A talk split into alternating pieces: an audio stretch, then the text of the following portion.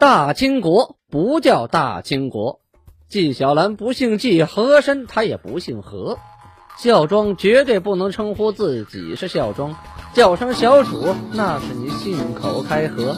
摆手绢的都是妓女，可不是格格。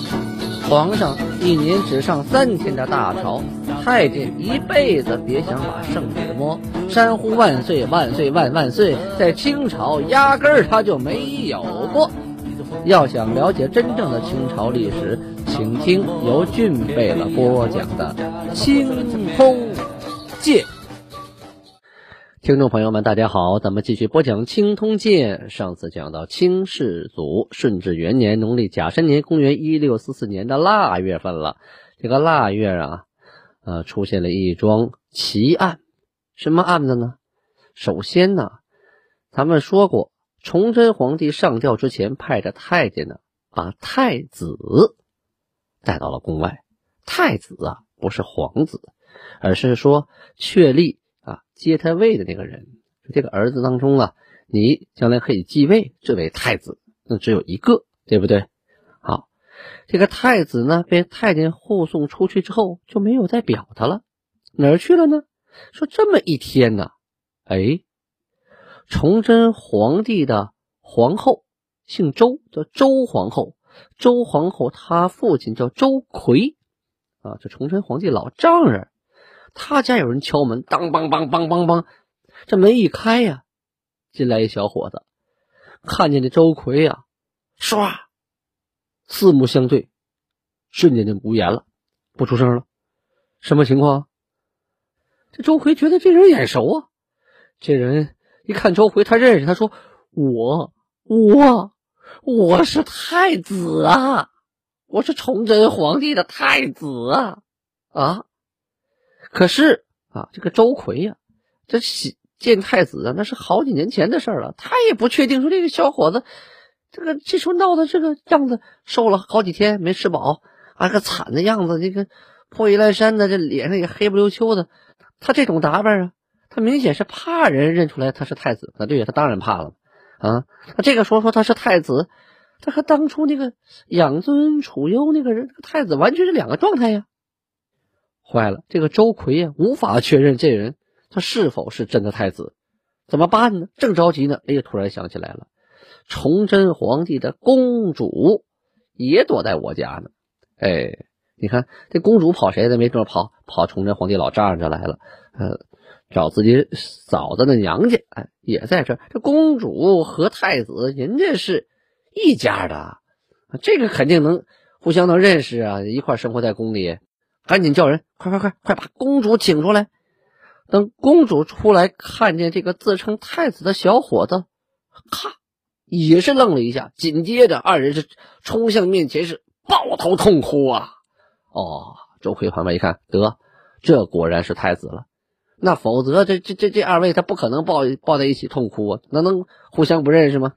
这周奎啊，马上跪到地上啊，就向太子行礼，然后呢，准备酒、准备菜的，赶紧的让太子先吃顿饱饭呢。现在这太子跟要饭花子是差不多了，那这几天太惨了啊。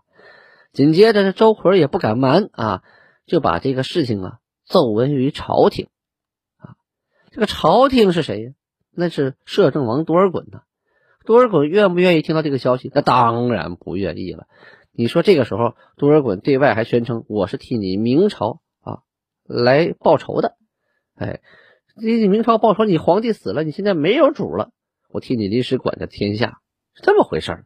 你突然说太子蹦出来了，那老百姓肯定拥护太子当皇帝，那没清朝什么事儿了，我白忙活了。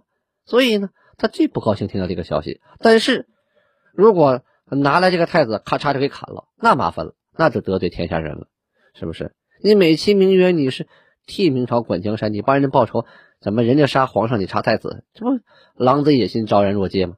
啊，这怎么办呢？好，那我得先确定这个是真太子假太子啊，是吧？于是乎呢，啊，就把宫院里的一个自称明贵妃的袁氏啊给叫来了，因为他生活在宫中。属于东宫的属官呢？哎，原来他生活在东宫，自称明贵妃啊，这人姓袁。还有内侍太监等等都给叫出来了，来辨认。这个袁贵妃呀，断定说这这根本不是太子，我没见过他，这不是装的吗？来骗钱来了，混吃混喝。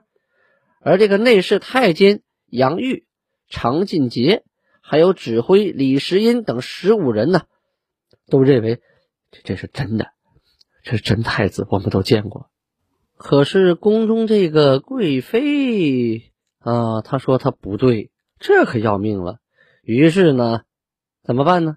下司法审理啊，找人审 拷打，严刑拷打审问。最后呢，得出的结论呢，这是个假太子啊。这个男子呢，和杨玉、李时蒙等十五人呢，通通。弃市什么意思？都给宰了。几世中赵开心书中就上书说呀：“太子若存明朝之幸一语，说他呀，给上面的奏章里写了这么一句话：太子若存明朝之幸，这啥意思啊？你明朝姓了，那我清朝呢？我白干了吗？这有这种心态怎么行呢？啊！结果咔嚓啊！”也也要给判个死刑啊！啊，这一句话说错了，要命啊！啊，但是因为此人呢，就是一个言官，言官呢，他就是文官啊，负责进谏的，就是他主要是说话，他就干这个事儿了。他不像是武将有兵权，他心里这么想，他能干点什么事儿来？他就是一个小文官嘛！啊，平常也就能说说话，没多大能耐，也不会有太大的作为啊，干脆。免了你的死罪吧，罚你俸禄三个月，长点记性，下次别乱说话这个太子啊，呃，所谓的假太子啊，死的很惨，牵涉到的一干人等呢，也死的很冤啊。这个内奸杨玉啊，等等等等啊，有关系的几个哈，都咔嚓咔嚓给砍了。这是，但是啊，这个分析来分析去，咱们看一看。这个太子真是假太子吗？啊，《清实录》上说呀，清朝官方认定这是假太子，啊，但是这么一分析，明显这是一桩冤案呢，是不是？若是假太子，他敢去皇后父亲周奎家吗？若是假太子，这个公主跟他能抱头痛哭吗？那是。依照什么判定他是假太子呢？啊，贵妃说他是假太子。那贵妃天天在宫里，到底认不认识他呢？关键这个贵妃的真伪呀，大家还记不记得《青通鉴》？君贝勒曾经讲过，崇祯皇帝一上眉山还没想死，发现战火烧到前门楼子了，怎么办？拔出宝剑了，一咬牙一跺脚，跑回宫内干什么？逼着所有的皇后、嫔妃等等那些女人自尽、自杀，就看着你们死，你不死我给你一剑。你看，说明呢，这个后妃们呢都不在了，都死光了。这个女的留在宫中，自称为某某贵妃，反正呢也没人那个啊去举报她，就相当于一个冒牌货。这个可能性很大啊，还有一种可能性呢，他当时呢，他躲起来了，没死成，但是有人向他递话了，说你不要认这个是真太子，对清朝没有好处，他就会看见风使舵啊，就说这是个假太子。其他人呢，傻了吧唧的，哎，一口气儿就有实话说实话，认为清朝真是帮着明朝来的，又给皇皇帝皇后发丧，又保护陵寝，又怎么怎么着的，哎，结果就。真的把实话说出来，最后到了个死罪，为什么呢？你说的实话，翻过案来，你就是假话呀，并不是人家想听的话呀。所以呢，这么分析来分析去呀，这个太子十有八九这是个真太子啊，死的冤呐啊！主要是啊，他被这个清军这个假象给蒙蔽了，认为这些王都能保得住啊，一个大臣和官员都能保得住。那我太子跟他也没远日无冤，近日无仇。那我爹我妈都给我发丧了，那我应该是没什么事儿吧？嘿嘿，恰恰因为你的身份呢。正宗嫡传呐，百姓认这个太子在，他就应该继位当皇上，没你们清朝什么八宗事儿了，能让你活吗？这一点你都没想明白。你要是个普通的王，这都好办啊，你是个太子，你你不死才怪呢。但是只有几个人认识太子，很多认识太子人都死了，都跑了。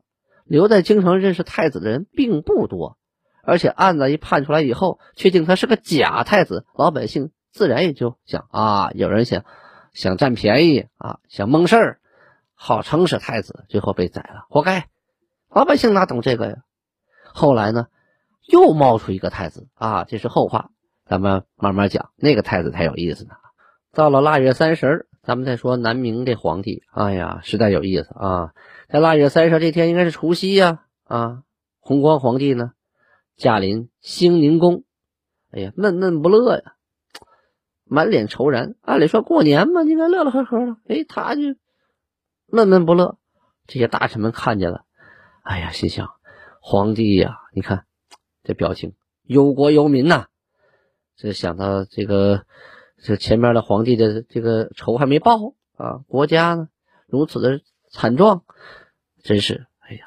所有的人都跪地磕头啊，谢罪，说我们有罪呀！你看我们兵败国破，我们臣子没做好啊！就向皇帝磕头，磕了半天啊，这个弘光皇帝也没说话，思考了良久啊，弘光皇帝终于张嘴了，这些们这些大臣呢，就跪在地上啊。不敢抬头啊，就仔细的侧耳倾听。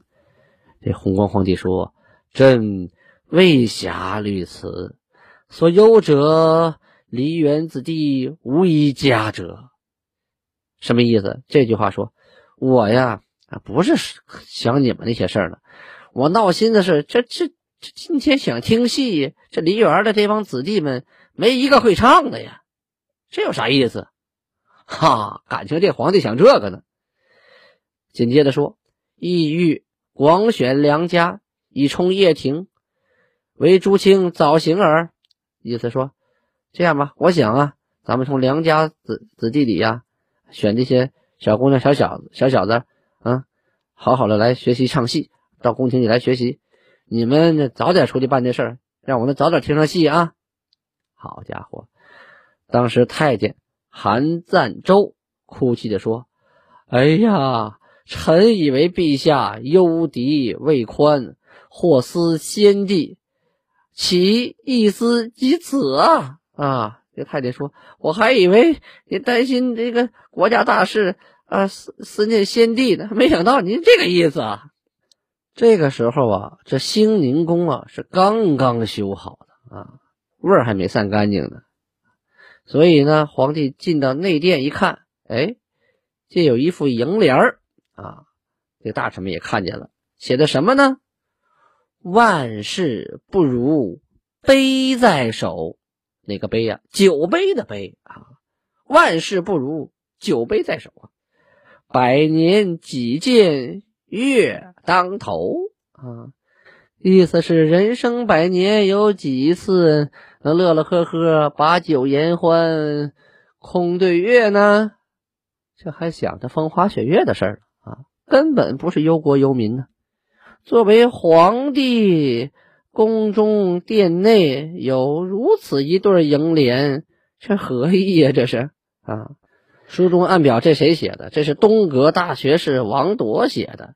王铎为什么这么写？他是奉了敕书，是皇帝。本身创作的这副楹联，也就是这个废物皇帝朱由崧啊，福王朱由崧他写的这副楹联，然后让王铎和奉旨，你给我写出来。他创作，他写书法不咋地，哎，你书法好了，你写出来，写完找人给我刻上。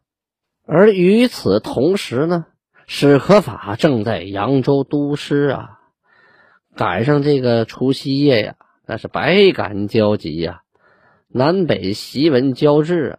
就到处啊都是这个送来的清军的檄文啊，所以劝其投降啊，等等等等的，像雪片一样啊。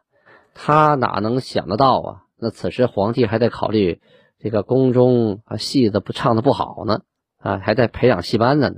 估计那个福王想，我乐一天算一天吧，我管我哪天死了是吧？反正我也守不住这江山，这江山本来也不是我的嘛。而且呀，军情啊也是十分紧急，到处啊啊都是军报啊、唐报都送来了，他得批复啊，得这边拨粮啊，那边拨军械，那边运大炮啊，那边啊买帐篷等等等等啊。大年三十嘛，总得像过年过年过节的样子呀，啊，批到半夜呀，这个史可法呀有点疲倦了，来人呐，来上酒上肉。我这大过节的，我也得喝点啊！啊，本来应该这个时候陪老娘在家的，回不去呀。厨房的大师傅说了，那个肉都给将士了。到了这点儿，我们厨房一块肉都没了。嗯，那个您难道干拉啊？这实在只有酒没有肉，你怎么喝？你想这这大将军当的，这都督当的，没办法。哎，还是史可法有招，找点盐豆。盐豆就是拿盐腌的那个黄豆啊，哎，也找点盐豆来来，我吃吃。这个史可法呀，酒量平常就很大啊，数斗不乱，就是喝上好几斗啊，跟没喝一样。但是，一入军中，下了军令，绝饮，就是坚决军中不喝酒。现在不是说吗？嗨，开酒不喝车，喝车不开酒嘛，是吧？人家也是啊。这打仗不喝酒，喝酒不打仗啊！打酒不喝仗，喝仗不打酒，哎，就这个意思吧。但是石可法这压力也大呀，啊，心里也郁闷呐。这皇帝不靠谱，又想家，又赶上过节，哎，这前途前途未卜啊！这个这个，到底这场仗能打成什么样啊？十有八九可能是个败仗啊！先喝点痛快痛快吧。于是就着盐豆喝起了白酒啊，又赶上除夕破例。进了十宫啊，啊，就是十杯，那个一个角加个光啊，念宫啊。这过去啊，呃，这个觥筹交错有这么个词嘛？古代用兽角做的酒器，下边按俩爪啊，这就叫宫啊。十宫，一边喝呀，一边思念先帝；一边喝呢，一边考虑国事。有一句话叫“酒入愁肠，愁更愁啊”，进而渲然泪下呀，趴在这个书案上就睡着了。到了黎明，鸡也叫了，这将士们呢都集中在辕门之外啊，可是这个门没开，也就是他这个大办公室没开门。那军吏们就奇怪呀，不对呀，什么情况？这往常这点早开了。呃，知府啊，叫任民玉啊，任达华的任，他就跟大家小声说呀：“相公此夕卧，不易得也。”说呀，这史可法史相啊，说这个点还在睡觉。他他但不是丞相啊，就是打比喻，说到相公啊，是指这个，对他的尊称啊。说这个这个时间还在睡觉，他太不容易了。平常半夜不睡不睡，一大早就起，身体都熬坏了。今天能睡到这个点儿，难得啊。所以呀，我都命令更夫干什么呀？就敲四鼓。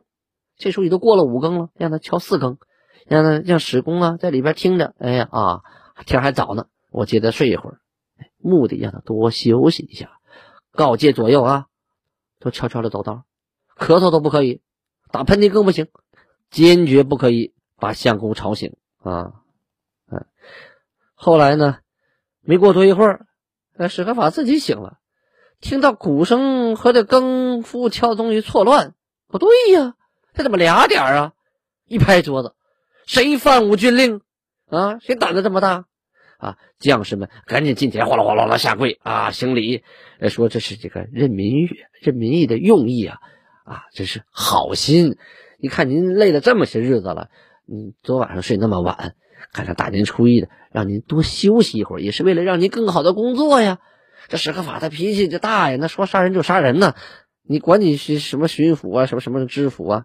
后来一看人家是好意啊，行，作罢了吧，来，赶紧军情呈上来。继续工作。与此同时呢，肃亲王豪格也带领着一批部队奔赴山东去镇压农民军。这就提到了嘉祥县的满家洞。满家洞有个农民军的领袖叫龚彩文呐，带着两万余人，称晴天大王啊，奉大顺永昌的年号，联络各地的义军呢，攻城夺地，声势浩大。保定巡抚王文奎。接贴告急呀，啊，所以命令豪格率军前往镇压，坐镇济宁。但是到底能不能拿下这个公文彩呢？咱们明天接着说。